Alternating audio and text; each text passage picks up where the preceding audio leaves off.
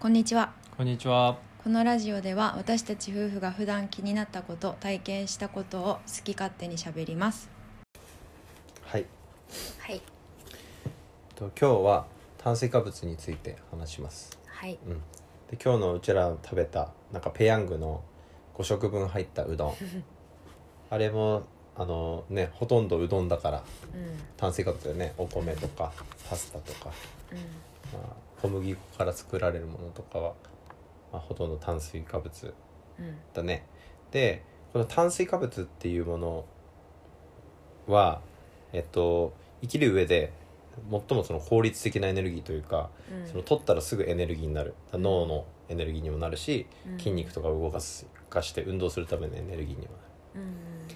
で日本人はだいたい1日のエネルギーをこの炭水化物から50%半分ぐらい摂取してるって言われてるんだけどうんそれぐらい大事だってこと、うんでこの炭水化物って何かって言ったらうんあの普段はまあそんなにこれが炭水化物とは何かなんて考えることはないんだけどもねうん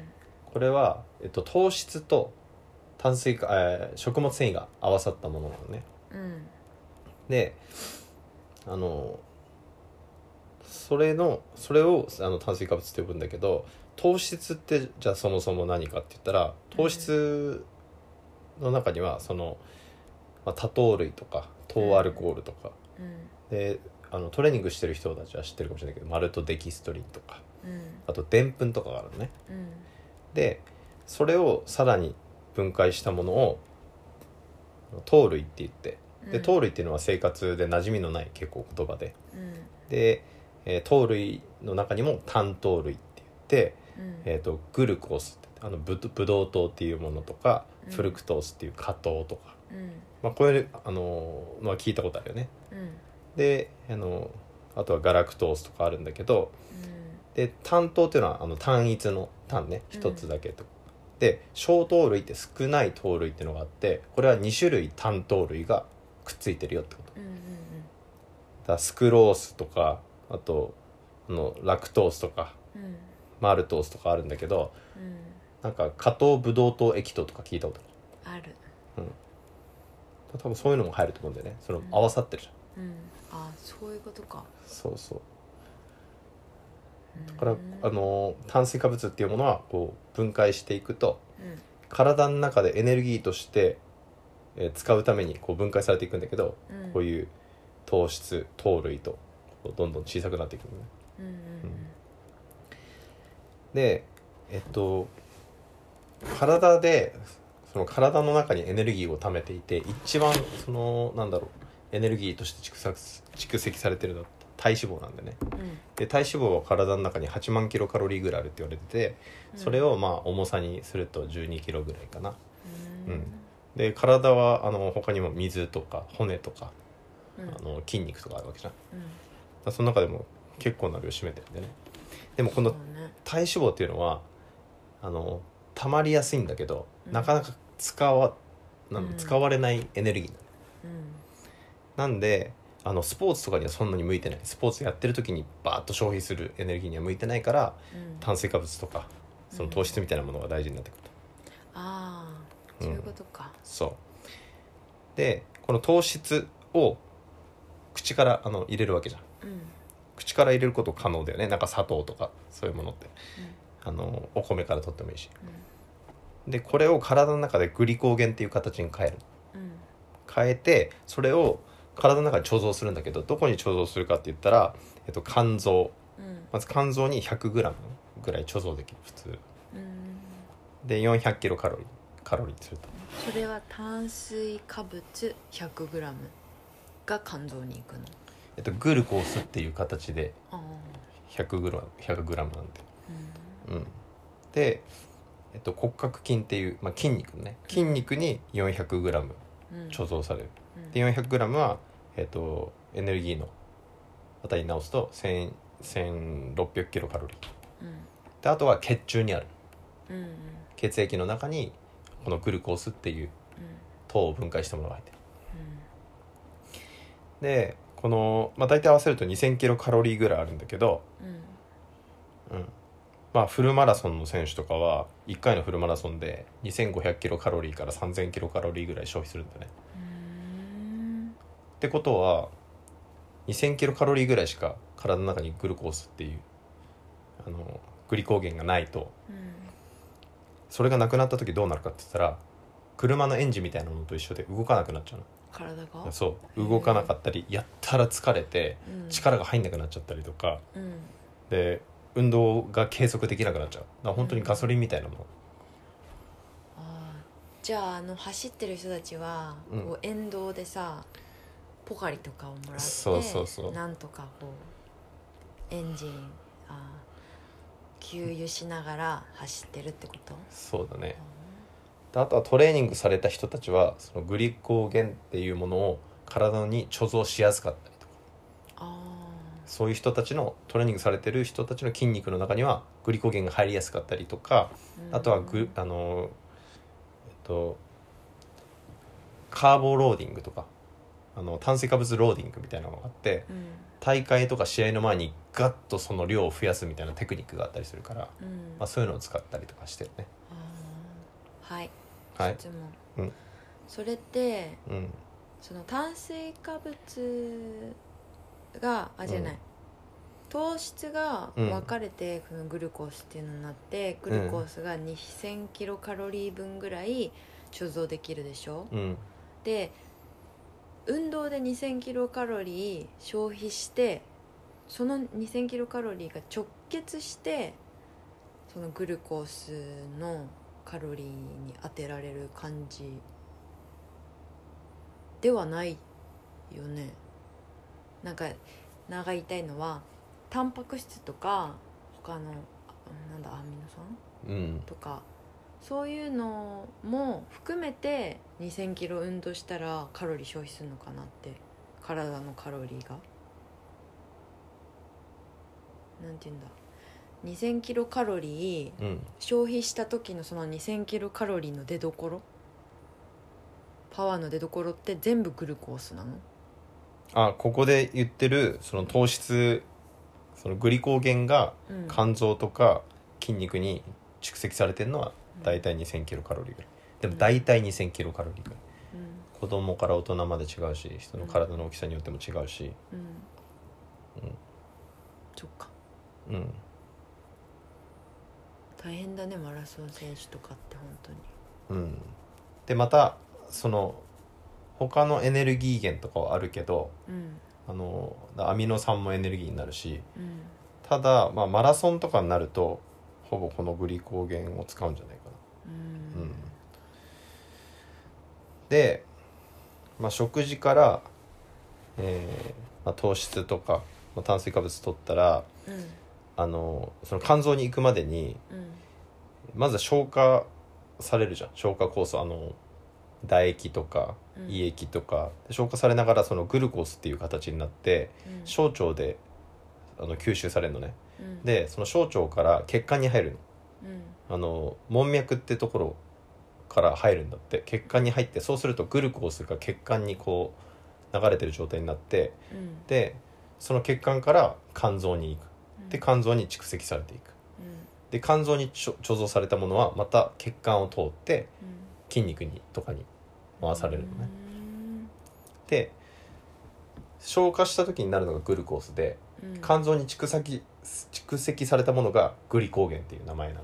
あうーん、であの喋ってるけど全く覚える必要ない、うん、で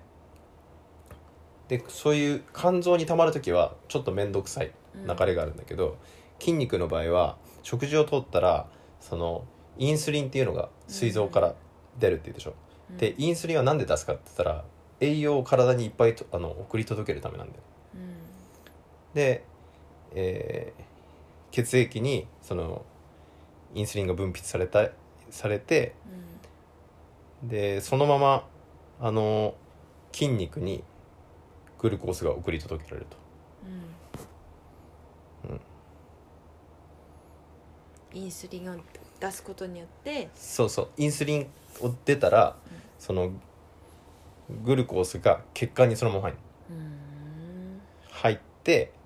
でそこから筋肉に取り込んで筋肉にまたグリコーゲンって形でうん、あの蓄積されると、それがエネルギーになるってことだよねグそうリそコうそうーゲンはエネルギーだもんねそうそうそうう、ん、だから筋グリコーゲン肝グリコーゲンっていうのああ聞いたことあるだからもし、まあ、どっかにあるその筋肉にエネルギーがももともとなきゃ動かないんだよ体が、うんうん、やっぱりパワーを出す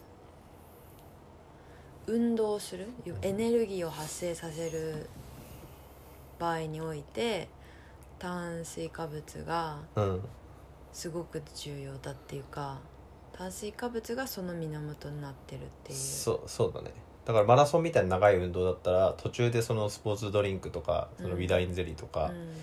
うん飲むっていう行為はそのまま飲んだらそっから飲んだ瞬間にインスリンが出てそのまま筋肉に送り届けられるみたいなエネルギーがあでそれでもしあの2000キロカロリーぐらいしかなくてあともうちょっと足りないってなった場合に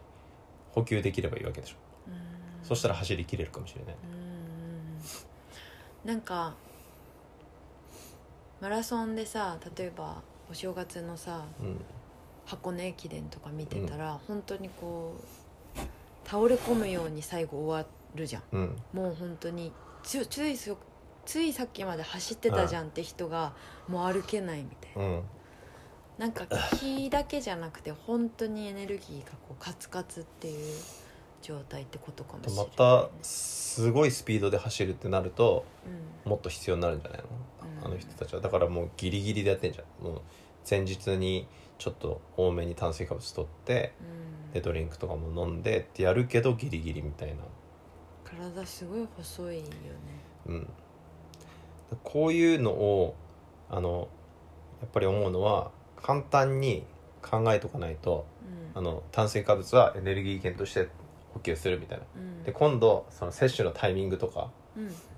あの筋肉を大きくしたい場合にも炭水化物は大事だし体を回復させたい場合にもうん炭水化物は大事、うんでタンパク質を体にうまく吸収させたい場合も炭水化物は大事、うんいろんな面で炭水化物はダメだよねっていうのはちょっと間違ってる部分もあるからでもこういうあの肝臓に蓄積されるとかで筋肉に蓄積されるとか言うんだけどうんここを簡単に考えるとちょっと面倒くさくなるかもしれないで体の中で常にうんエネルギーがに代謝されてで常に蓄積されてっていうのを複雑にいろんな場所で繰り返してるわけじゃんうんだからこれはこうって聞かれるとちょっと分かんなくなっちゃうんだけど、でもうん答えれる人もいるかもしれない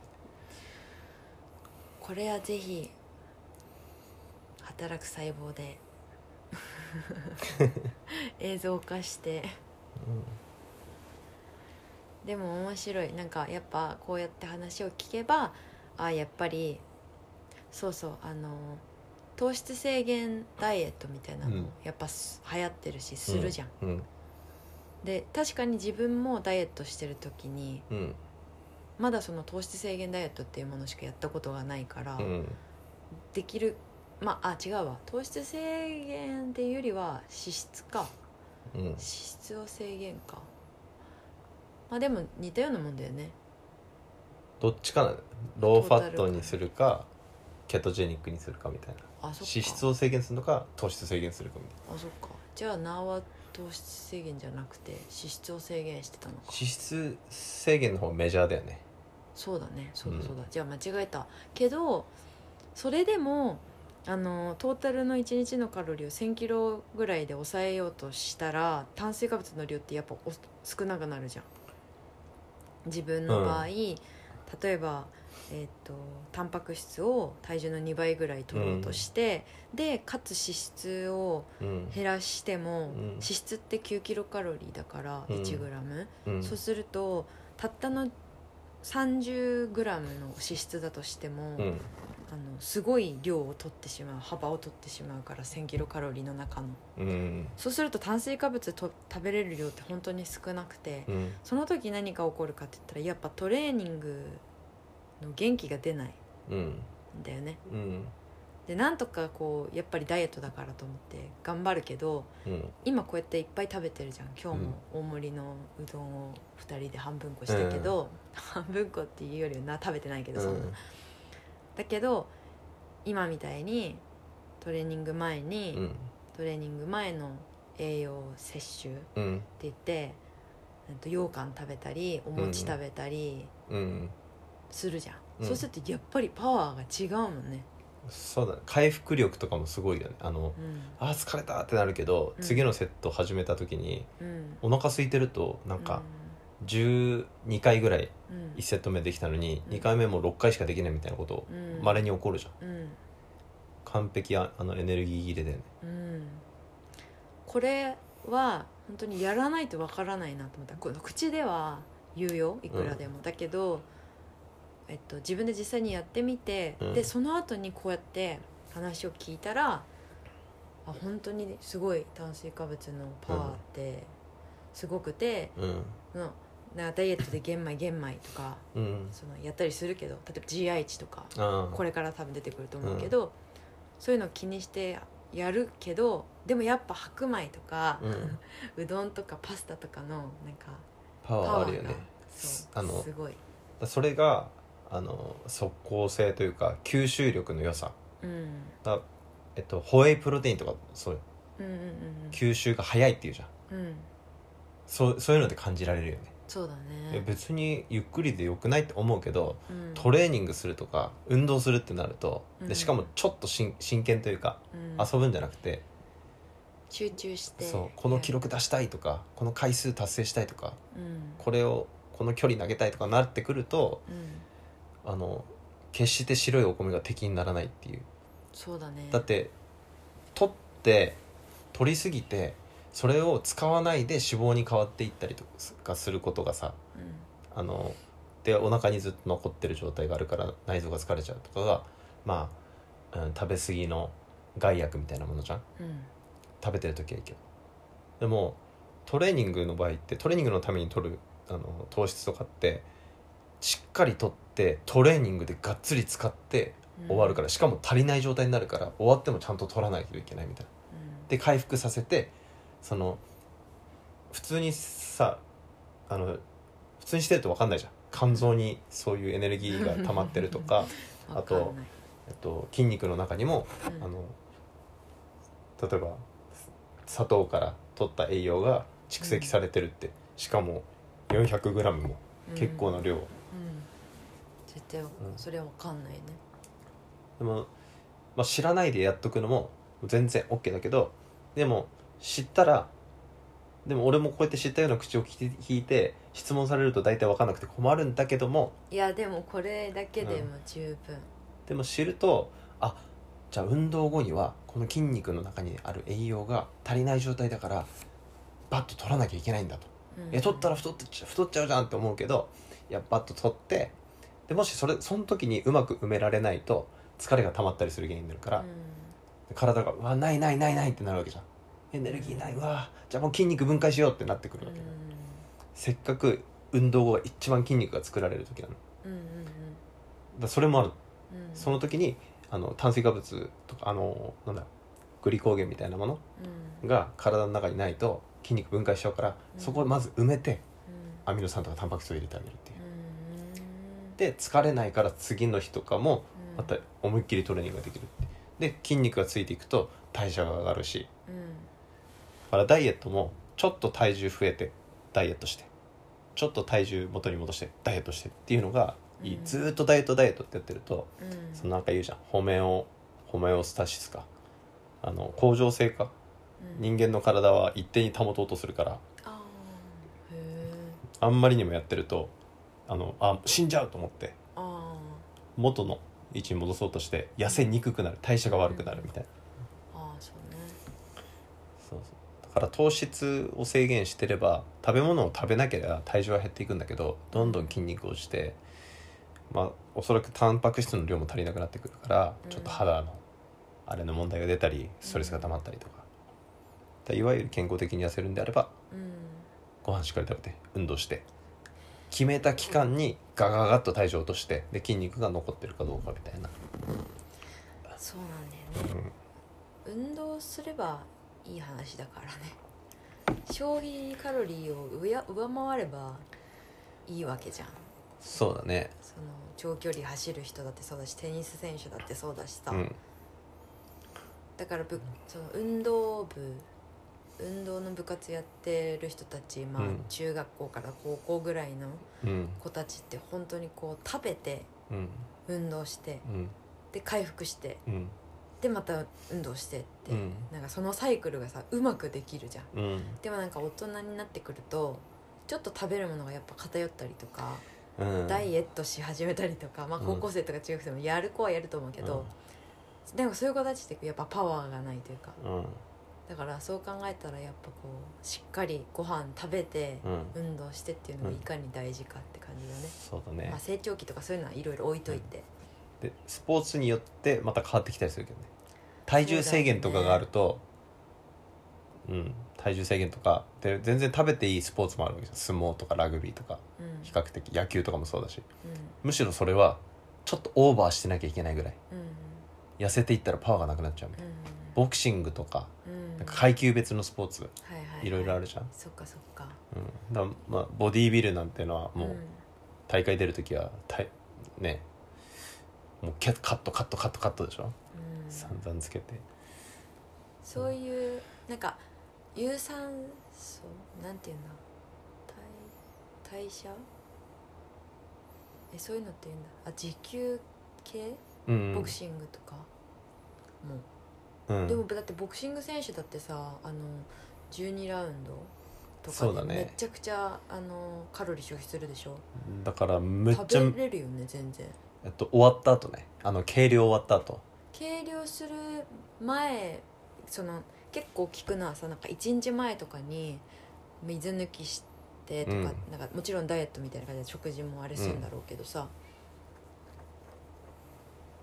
2日3日前ぐらいまでは普通の量食べんのかなそれともいややっぱり絞っていくの人によってだと思うけどうん結構このなんつうんだろうなパワーリフティングとかもそうだけどうんドンってでかくしてうんそっから水抜きっていうこれもテクニックなんだようん水抜きをして2 3キロとか4キロとか落としてうんであのた多分1日ぐらいあるんだよね計量した後に、あのスポーツによってはもうすぐやるけどうんうんその時にこの水とかうん栄養を入れてパンと張らすみたいな元に戻すうんうんだから筋肉がボコボコっていきなり落ちることはないからし水で水抜いてしぼませるみたいな感うんうんうでんほとんどその食べれないようなことはないよねなんか食べても太らなそうだけどそんなことないのじいや食事も減らすと思うよそのもうそれも本当に人によってだけど減らしてやると思うなで昔はなんかすぐ試合してて死ぬ人が多かったとか、あそうなのうん、危険危険じゃん、うん、だから今は比較的そのいっぱい食べて試合のえっとなんだ1日後だったら次の日とかだったら夜にいっぱい食べてうんあのグリコーゲンをたくさん体に蓄えて、うんまあ、そっちの方がいいのかもしなんか素人かられない、何、う、うんんああいい試合もできるのかなと思ってなんか素人からしてみればさけ計量してその次の日その計量の時よりも増えてるわけでしょうん多分さ摂取できる量とかも個人差あるじゃんうんそしたらさし実際の試合の時ってさなんだ64キロ級だとしたら、うんあるかどうかわかんないけどっあ違う違う実際の体重は違うてことだよねだからそこはそこもテクニックというかあのだから60もし60キロ級だとして60まで合わせなきゃいけない66キロあったやつがなんとか水とか抜いて60まで抑えて次の日に66で戻ってくるみたいなこともあるか全ら然、まあ、それ極端だけどでも全然失敗したら水抜くってやばいからその本番にヘロヘロになってるとかもうそれも一つのなんか能力みたいな感じなのそのボクシング選手としての、そうなんじゃないその階級が合ってるかとかうん、体型とかでそんな水抜く余裕なんてなくてもうギリッギリギリッギリまでもうずっと何日も食べないでも60切らなくてやっとやっと切ったみたいな人もいるだろうしうんいやーすごい世界だと思でも今はそのちゃんとその指導者についてもらったらう、うんうん、そういうのはちゃんと分かる時代だからうん昔ほど苦しくはないんだと思うそっか、その前日とか2日前とかはすごい苦しいかもしれないけどうん、やってみたい やだそうな結構うんねこういうのってなんとなくでやればいいけど真剣にスポーツ始めるとかになるとうん知っといた方がいい気もするしで、そうだね人に教えるってなるとうんあのもっと知っといた方がいいしそうだねでも質問されたら困るし質問はいつもざっくりだからねうん、そうそうだな、みたいにねでしかも体の中のことだから難しいしねそうね栄養学かなこれはこれは栄養学だね栄養学は本当に一般生活にはほぼいらないかなんか言うけどうんうんあの食事から取れないものとか言うけどこれは見ながらものは基本的にはスポーツとかうん、うん、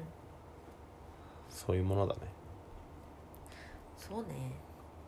これやってないと多分同じぐらいの遺伝子持ってたりとか能力持ってる人には勝てないとうん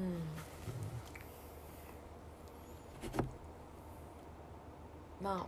このぐらいの知識があるとすごくいいと思うんうなあ今まで知らなかったあのここんなレベおっぱがしゃべるレベルのことじゃなくてう、んあの糖質は大事だよとかうんこういうか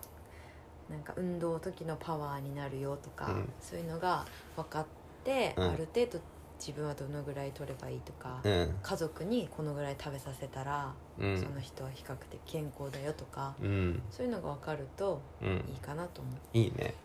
自分家のお母さんとかこういうこと知ってたらさううんめっちゃスポーツうまくいく可能性高いよねそのやる気があったらそうだと思う、ねなんかわかんないけど体良くなってうん、筋肉ついて足速くなって体強くなってうまくいくとやる気も出るかもしれないしねそうね,、うん、ねだいすごい大事だと思った、うんそうねまあこれもねあの一日ちょっとネット見て調べたぐらいだからうんうんうんまあいろいろすごいたくさん書いてありますけれども、でも続けてったらまあまあ詳しくはなりそうだね